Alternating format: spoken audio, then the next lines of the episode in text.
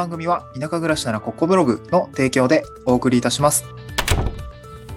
はい、おはようございます。東京から島に家族で移住してライターやブログ運営をしたり古民家を直したりしている小場ダンタです。えっと、今日のトークテーマはですね、子連れ脱サラ地方移住で、えー移住後にいくらあれば生活できるのかっていうようなお話をを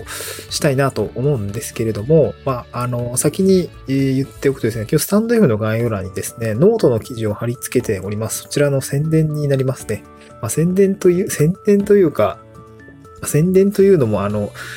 えーっとですね、ちょっと有料ノートを作ったんですよね。うん有料ノートを作りました。えっと、まあ、有料、今日はですね、その有料ノートをどんなものを作ってたのかというか、あの、書いたのかっていうことの内容と、まあ、なんでそもそも今、急に有料なのっていうところのお話と、まあ、あとですね、うんと、まあ、こなんていうのかな、こんなポイントが書いてあって、えーっと、こんな人に読んでほしいみたいな話をしていきたいなと思います。うん。でですね、えー、今日、あの、まあ、有料ノートな、テーマ、と、内容なんですけど、まあ、いくらあれば生活できるか、数字でわかる地方移住者の生活収支データレポート。まあ、淡路島編データ版ということでね、えー今日は、今日はというか、このノート発行したんですけども、あの僕が2年前ですかね、地方移住するときには、一番不安だったのが、やっぱりその、移住後に生計が成り立つのかっていうのが最も不安でした。えっ、と、まあ、いくら、その田舎、まあ、島での生活にいくら関わるのかとか、うん。で、生活の、なんだろうな、ど、ういった部分にお金がかかるのかとか、まあ、そういうことが全くわからなかったんですよね。うん。まあ、田舎暮らしも、まあ、なんていうのかな、僕実家新潟で住んでたし、青森も4年ぐらい住んでたので、田舎の相場感っていうのを、まあ当然なんとなくは分かってるし、まあ、なんとなく家賃安くなるかなとか、えー食材費もなんとなく安くなるんじゃないかなとか思ってはいたんだけれども、ぶっちゃけね、もう7年ぐらい東京にいたんで、ちょっとなんともね、言えないなっていうところがあったし、家族の状況だったりとか、土地の、土地土地の、えー状況にもよるので、まあ、正直ね、あの不安でした。やっぱ仕事と収入の不安っていうのがありました。で、いろいろ移住相談会とか、えー現地の、えー先輩との交流会、先輩移住者との交流会みたいなものに参加したんですけど、まあ、やっぱりですね、なんだろうかな、こう、どうやって先輩移住者が生計立ててんのかとか、なんかいくらあったら移住先で、えー生計が立てられるのかとか、なんか生活にどれくらいのお金がかかっているのかっていうのはやっぱり見えてこなかったんですよね。なんか、このどうしても下げか、さ避けがたいですね。この経済的な不安っていうのが、まあ、先立ってしまって、やっぱ大きなハードルになってました。で、結果的に結構全然ね、移住に踏み切れないなと思っていたんですよね。そう。で、やっぱり結構、当時コロナも流行っていたので、何度もですね、移住フェアのイベントとか、NPO 法人の、えー開催するものだったりとか、自治体の主催する移住相談会参加したんですけど、うん、なんかね、これといってこう、回答が得られるものなかったんですよね。えー、そうだなこう、もうバーンとね、こんだけあったら、整形成り立つんで大丈夫ですみたいな、こう言い切ってくれるコンテンツみたいなのはなかったんですよね。まあ、これが結構しんどかったというか、あ、そうなんだ、わかんない、なんかそう、わからないっていうことが不安を助長させるというか、そう。なんでそこ教えてくれないんだろうなってずっと思ってたんですね。で、結構移住相談とか、移住相談セミナーって結構やっぱいいいいことは、いいこともちゃんと言う、まあ、先輩移住者の方であればね、悪いこともちゃんと言ってくれるんだけど、田舎暮らしの魅力だったりとか、まあ、地域の良さですよね。まあ、それ当然自治体は話してるから、地域こんだけいいですよってことは言ってくれるんだけど、えーっと、じゃあ実際にその、いくらあれば生活できますよってのは、まあ、当然ね、個人とか、個人の状況とか、家族の人数とかにもよるから、絶対わかんないんだけど、まあ、やっぱり目安ぐらい欲しいよねって思ってました。でね、やっぱりね、その、うーん、なんか話題も少ないんですよね。あの、まあ、いいからお金の話をしてくれよっていう風なつぶやきをしたら結構反応があったんですけど、結構ね、その、目安の話とか、あの、生活費だったりとか、まあ、町内会費とかの話ね、これ全然出てこないんですよね。そう。で、ググってもあんまり出てこないんですよ。で、こういう話がやっぱもう少しね、あの、アクティブに、あの、話が出てくるといいかなと思うんだけど、そう、なかなか出てこないんですよね。生活の目安が知りたいなとか、あの、地方だと家賃相場どんくらいだよとか、あとね、水道光熱費こんだけ実態としてはかかってますよとかね。うん、なんかそういう話がやっぱり欲しかったんですよね。えーすごく探してました。で、なんかこういう具体的な、その、その場で、えー生きるのにかかるお金っていうところが見えてこないと、じゃあ、一体僕は、その転職とか僕、脱サラもして地域福祉をやってるんですけども、えっと、どれくらいの収入がないと移住に踏み切ってはダメなのかっていうのがやっぱわかんなくて、そこがね、すごくネックだったんですよね。うん。で、今回そのノートあの、有料ノート作った、まあ、経緯としては、あの、まあ、なんていうんですかね、こういう、まあ、お金の話ずっと発信してきました。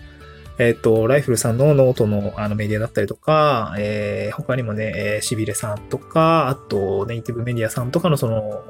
メディアで掲載していただいたんで、あの、インタビューしてもらったりとか、あの、ずっとお金の話をずっとしていたんですよね。結構、なんだかんだ結構メディア掲載溜まってきたんですけど、うん。で、移住相談セミナーですね。自治体の相談セミナーの時でも、やっぱセミナーでの最後にそのお金の話を触れたりとか、そうですね。まあ、実際こういう、なんていうかな、え、ブログのメディアとかでもやっぱりお金の話ずっとしていました。で、さらけ出してはいるんですけど、やっぱりこれなんかまとまって情報として出した方がいいよなと思っていて、そう、2年前の自分が、ああ、そうそう、これこれ、こういうのが欲しかったんですみたいなものってやっぱ出した方がいいよなと思ってたんですね。あの、それがやっぱり必要だったと思います。2年前かなり不安だったので。うん。で、やっぱりいくらあれば生活できるよとか、あとね、あの自分、僕もこのノートを執筆して思ったんですけど、最終的にこの直近、あの、移住後の1年の生活でいくらぐらい使ったよっていうのが分かったので、じゃあこんだけ貯めておけば、とりあえず1年仮にこう仕事にありつけなかったとしても大丈夫だみたいなことを言い切れるぐらいの、あの、密度になったのかなと思っていて、まあ今そういった内容はまとめています。うん。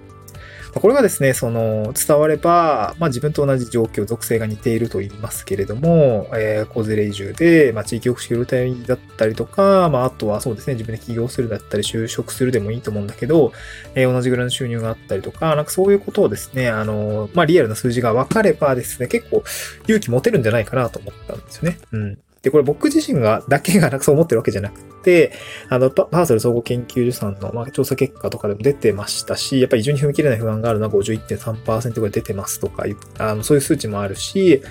やっぱりね、若い人ほど、その移住に関して、まあ、年収が下がること、まあ、地方に移住すると年収が下がることについては結構やっぱ危惧している。まあ、そういったシビアに見ているよっていう、まあ、データも出ているので、でこういったところはすごくね、アラカンとしてはすごくわかりました。うん。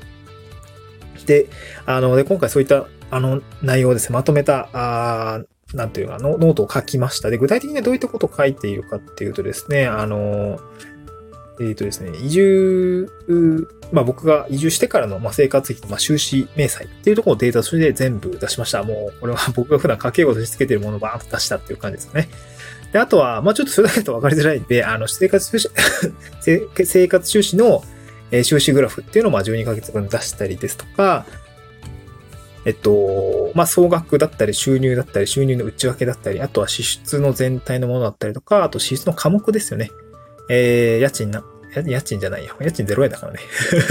えっと、ガス代とか水道代とか、あの、通信費とか食費とか、なんかそういうものをですね、科目別に、ま、平均値とか中央値とか、まあ、そして最頻値っていうところも出したりとか、あの、総合計とかもですね、あの、全部出しました。うん。で、そこから見えてくると、見えてくることやっぱ結構あって、なんかそういったあ内容をですね、あの個人的にも分析をして解説をしています。うんで、あとはですね、田舎の家の上、あ、なんだろうな、あの、空き家の、まあ、いや、まあ、なんていうかな、情報が伝わる順番だったりとか、野心相場の調べ方、あの、まあ、当然自分が、あ、こんくらいかかりましたってお金出すのは、データとしては出すのはいいんだけども、実際にこれを読んでくれている人が、あの、じゃあ自分の場合はどうなのかっていうところも絶対必要かなと思ったので、家賃相場の調べ方だったりとか、あの、実際にこう、なんか町内金、町内会費、これめっちゃブラックボックスになっちゃってるんですけど、これの調べ方ですね。これも、あの、今回、あの、ちょっと具体例をですね、出して解説しました。あー、で、ちょっと二つ目の、なんでこれ有料なの、有料にしたのかっていうところの例なんですけど、まさにこの町内会費の部分がちょっとネックだったんですよね。ネックというか、まあ僕のプライベートな家計の公開するっていう、ちょっと硬化しすぎているっていうところも、ちょっとね、やっぱ、うって思ったので、あの、ペイウォールですね、を設定させていただいたんですけど、まあ、それに加えてですね、あの、やっぱちょっと言いにくいんですよね。腸内回避のお話って、具体例出すとめちゃくちゃ抵抗感あっってですね、あの、これはさすがにですね、うん、有料にさせていただきました。ここはちょっと、うん、出しづらい、表には出しづらいんですよね。うん、ちょっと具体例を出さないと、やっぱり調べ方とか見え方、あ、こういうふうに、こういうところに、こういうふうに書いてるんだよっていうのが分かりにくいので、ちょっと今回具体例出したんですけど、うん、ちょっとここはね、有料にさせていただきました。本当に届いて、届、届けたい人に届いてほしいっていうところがあって、えー、今回は有料にさせていただきました。うん。まあ価格はそんな高くないんですけど、まあちょっとね、値上げはする予定なので、えー、そう、教育費とかね、えー、まだ保育園とか、あ通い始めてないので、その辺のお金の比率、まあ負担率みたいなとこだったりとか、まあ実際にどれくらいかかるのかとかね、えー、っていうところをですね、あの、追記をして、え、ちょっと値上げをしたいなと思います。はい。ということで、えー、まあ、今日はですね、有料ノートを書いたよっていうところのご案内ですね。あの、データレポートですね。こちら、あなんていうのかな。まあ、書いた理由だったりとか、書いた経緯だ、内容だったりっていうのを解説させていただきました。そうですね。えー、こちら、あすごく、うなんていうのかな。2年前の僕自身はすごく読みたい内容に仕上げたつもりなんですけど、まあですね、いらない、あの、まあ、結構ね、内容はニッチなんで、あのー、そう、まあでも無料モニターさんに、あの、いろいろね、えー、事前に見てもらったんですけど、あの、すごく細かい内容でしたとかね、えー、グラフがすごくわかりづらい、あ、わかりやすくて良かったですとかね、こんな細かい内容で、あの、すごい出しちゃって大丈夫ですかとかいう心配はされたんですけど、まあ大丈夫だと思います。うん。あのまあなので結構ね、あの、参考になる参考になるような人が見たら、あすごく、なんていうのかな、あの感謝されたというか、あの、すごく参考になりましたってことでいたいただいたので、すごく良かったかなと思います。えー、今日、まあ、なんか次回時間になっちゃってあれなんですね。えー、まあ、あの、スタンド F の今日概要欄にですね、あの、ノートのリンク記事貼り付けておりますので、これぜひ読んでみてください。えー、また次回の収録でお会いしましょう。バイバイ。